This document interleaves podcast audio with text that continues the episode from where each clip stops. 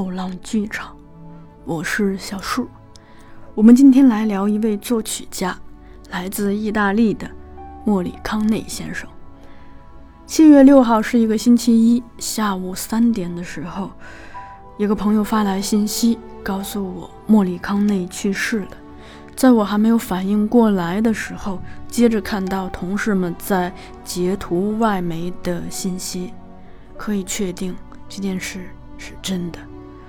莫里康内生于一九二八年，按照中国虚岁的算法，他去世的时候是九十二岁。因为后浪在二零一六年出版过莫里康内先生的一本书，叫《莫里康内五十年一瞬的魔幻时刻》，所以我们与老先生也算是有一些缘分。平时我偶尔会想到他，特别是在今年。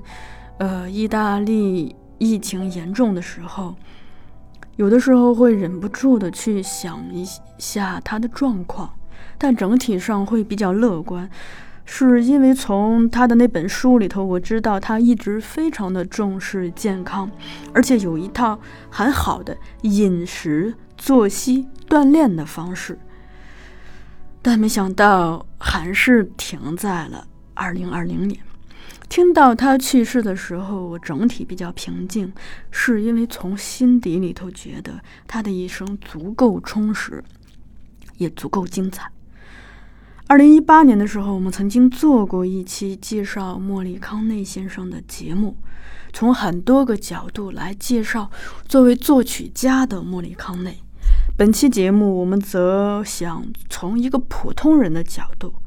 来聊聊，作为一个既需要养家糊口、需要不停的工作，还想在工作中追求理想的普通人。在开始之前，我们先来听一首曲子。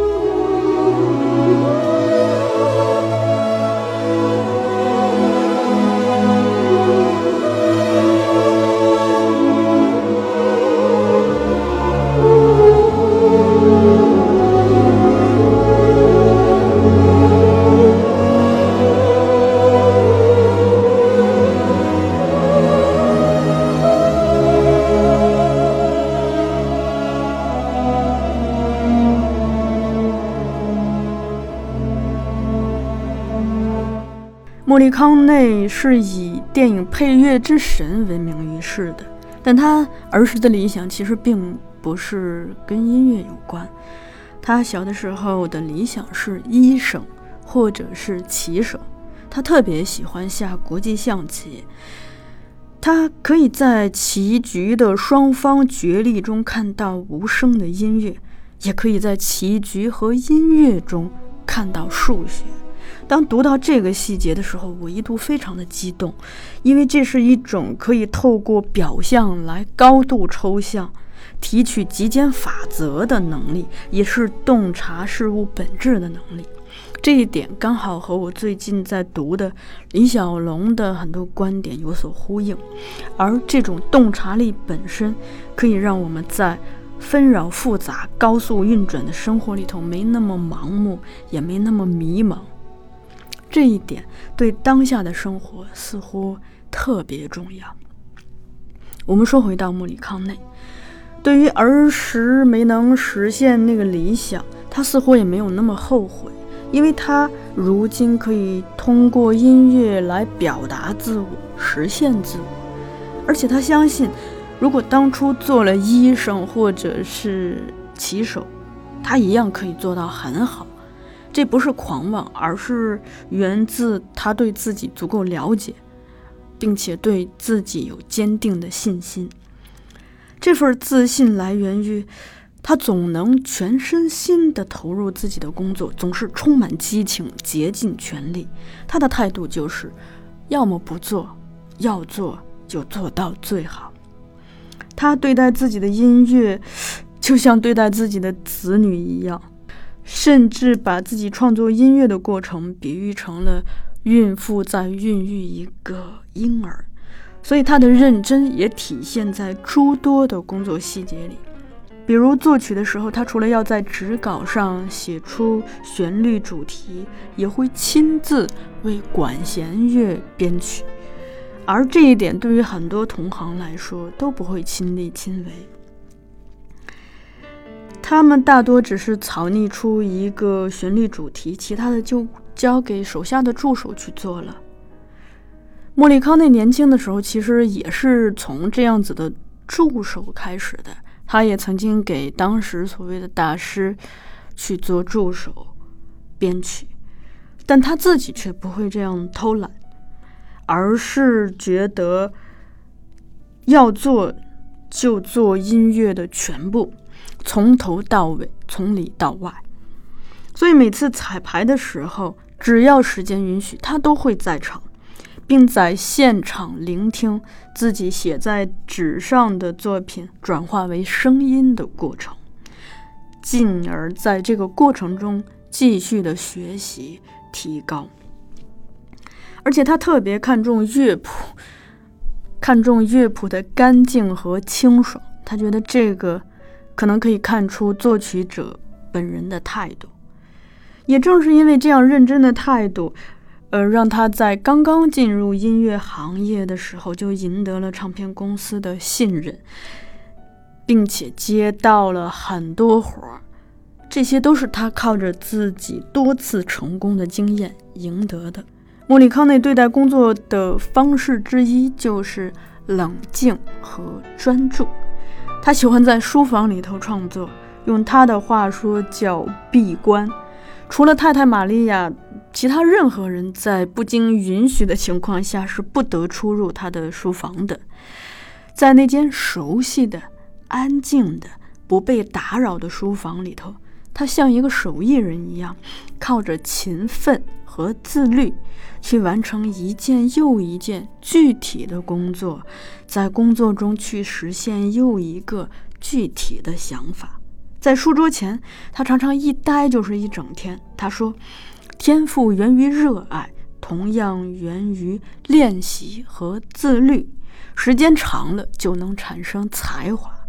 所以，热爱、练习、自律以及时间的积累，缺一不可。”他通常在书房或者混音室工作了一整天之后，就会坐在椅子上发呆。可是，即便在发呆的时候，在吃晚饭的时候，在晚上躺在床上的时候，甚至在睡梦中，他都经常在思考、琢磨，在脑子里去构思一个旋律。所以，他的床头柜儿上放的也是五线谱和白纸，以方便他在任何时刻记下来脑子里的音乐。即便在指挥音乐会的时候，他也十分的专注。虽然有好几次音乐会到场的人实在是太多了，多到惊人，但是他并不会让内心的这种激动压倒了头脑的冷静。他会选择全神贯注。他很清醒，相比身后这片乌泱泱的观众，在他面前的管弦乐队和合唱团才是他应该注意的地方。所以，他需要为这些音乐家们提供非常明确、清楚的指示，这才是他认为眼前最实在的事儿。这种瞬间专注的能力，也是他应对焦虑的一种方式。比如在指挥音乐会的时候，有的时候，比如说担心观众、担心设备，都会让他很焦虑。但是这种焦虑仅仅是作为一个一闪念的念头，从他的脑海里划过，他很快就可以把注意力调整到自己作为指挥的这个手势上来，回到每一个当下应该做的具体的事儿上来。以专注的精神活在每一个当下，既是他对待音乐、对待创作的态度，也是他对待生活的方式。他喜欢以神圣的态度来对待每一个瞬间，并且让每一个瞬间都活得热烈，活出个性。也是因为这一点，我们常常可以在他的作品里听到这种对待事物的神圣和虔诚。在为电影作曲的时候，他的身份其实经常会被各种力量撕扯，既需要尊重导演的想法，照顾发行方的要求，还需要考虑观众的接受程度，并在这么分裂的撕扯中，偷偷的暗度自己的表达。可是，即便是这样，他也一直在努力的寻找一种平衡。他觉得限制本身也是一种动力，是一种激励。所以就不想被动的承受，而是想要主动的通过自己的专业来开辟出一小块可以自我表达的空间。用他自己的话说，即便在外部自由受到限制的情况下，他也会尝试着培养一种内在的隐秘的自由。在尊重各方需求的情况下，他也在尊重自己的个性。他形容自己说，像一个固执的中世纪僧侣一样，努力的在保护着自己的音乐构思，并且以一种隐秘的方式，让自己的表达尽量的保存下来。他原本想做的其实是纯音乐，那接手电影配乐，其实主要当时是为了养家糊口，所以一开始的时候，他什么电影都接，为了钱嘛。可是等到经济状况稍微好一点的时候，他就开始有所取舍，不会轻易的去接一些活儿。可是，一旦决定去接，他就会选择做到最好。在具体的工作中，他也很讲究方式方法，比如说，他会给自己接的电影分类。一般分为三大类，一种是偏重作者表达的艺术电影，还有一种是比较照顾大众口味的商业电影，另一种就是介乎二者之间的中间地带的电影。那三种电影对审美诉求。以及对大众的口味的要求都是不一样的，所以他也会选择不同的方式来对待。莫里康内对待工作的严谨还体现在他与导演的沟通上。比如说，如果电影已经拍好了才来找他，他就会和导演一起看已经剪好的电影，同时会做很多笔记，记录下导演的想法和要求。并且和导演一起来商定音乐的入点和出点，用计时器来记录每段音乐所需要的持续时间。为了照顾音乐呢，他还会跟导演讨价还价，为每首乐曲的首和尾都多争取几秒时间，从而为音乐的进入和退出做准备。他喜欢可以和他一起交流的。导演，哪怕彼此意见相反，甚至争吵起来，也好过导演不发表意见或者一味的说好。他十分重视电影结构的一切决定成分，对所有的声音和画面都烂熟于心之后，才会进入书房去创作。作为一名音乐工作者，莫里康内并没有仅仅停留在通过。电影配乐来养家糊口这一个现实层面，而是一直惦念着心中的纯音乐，也从来没有忘记在音乐专业领域的探索和追求。早期他的经济状况刚刚开始改善。刚刚可以让家人和自己过上体面的生活时，他就频繁地回到纯音乐的世界去学习，甚至还宣布从电影音乐中隐退，拉了一帮朋友去搞乐团。只是后来因为一些事情才改变了主意，又回到了电影音乐界。这就好像一位演员在靠一些商业的影视作品挣到钱之后。总会想着回到舞台上，去不停地磨砺自己的演技。他很清楚，经验的积累可以让人在技术上更加娴熟，在工作中更有效率，更少走弯路，更安全，甚至可以形成某种习以为常的惯例。但同时，他又对此特别的警惕。他一直对偶然的、实验的、新鲜的东西保持开放。以避免这样子的惯性所导致的保守与惰性。如果一个人只是按照自己的习惯去创作，他将在探索之路上寸步不前，更不会有什么新的发现。所以他会进行各种各样的尝试，动力便是他的好奇心。他很清楚，人类做音乐除了创造的需求，还有一个更深的需求。那就是交流。同时，他也明白音乐不是一种通用的语言，所以作曲人只能跟大众共享其中一部分规则。那么，在和大众的关系上，他也在以自己的方法来寻找那种隐秘的平衡。一方面，他会让自己的音乐更容易被大众接受，通俗易懂是他对自己音乐的一个非常高的要求。那另一方面，他又一直在试图引领大众，让音乐更具创造力，更有历史渊源，更有现代技法，而不是止于平庸。创作的时候，他总是处于逻辑和感情之间，理性和非理性之间，理智和冲动之间，设计和即兴之间，自由和限制之间。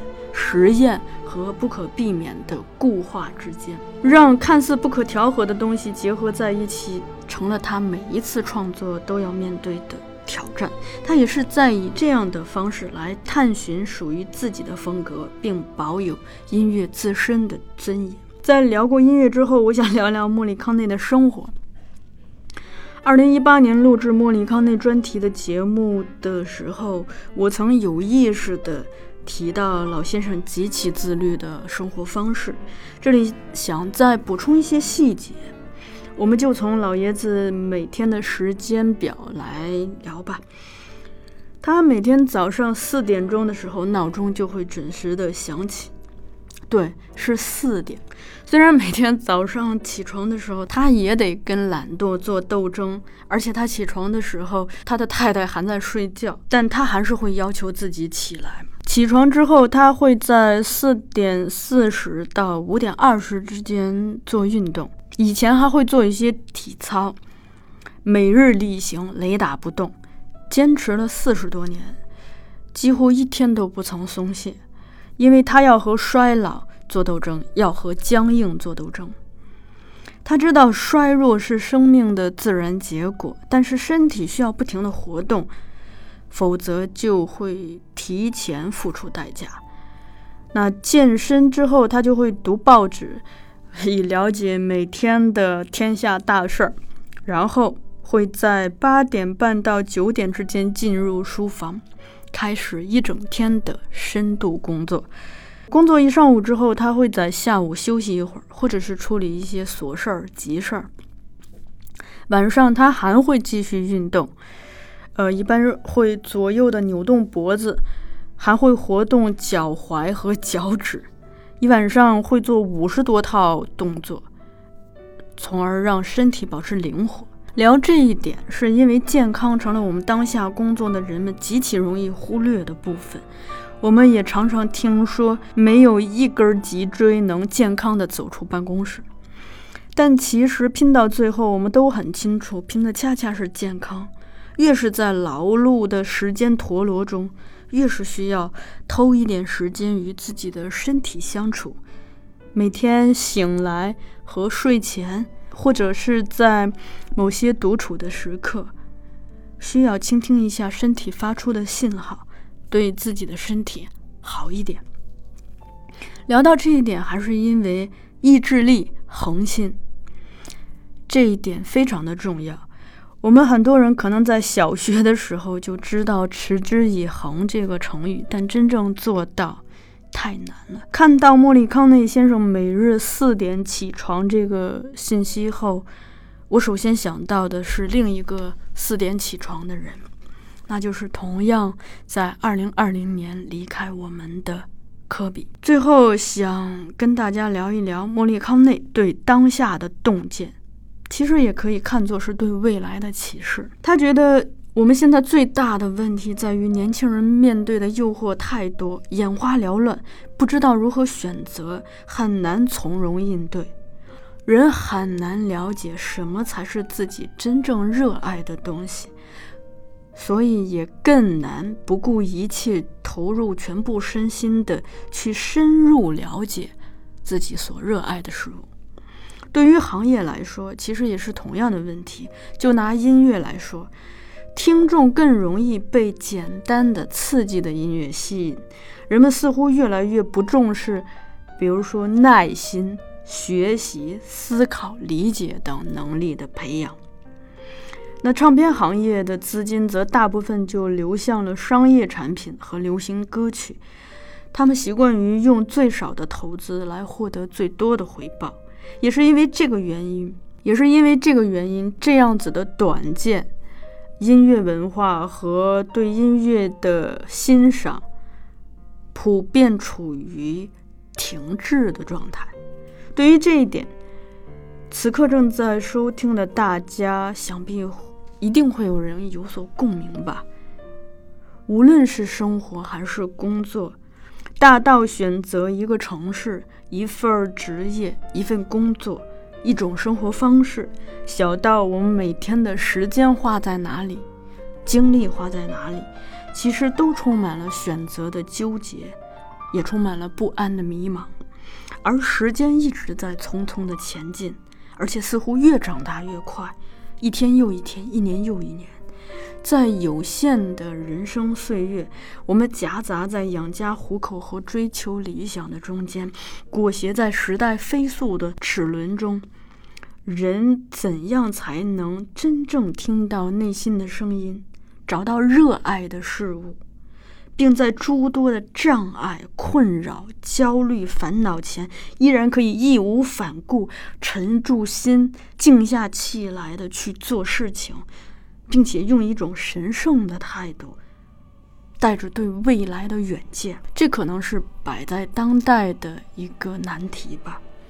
而或许我们可以从莫里康内先生的故事里头找到一些启示。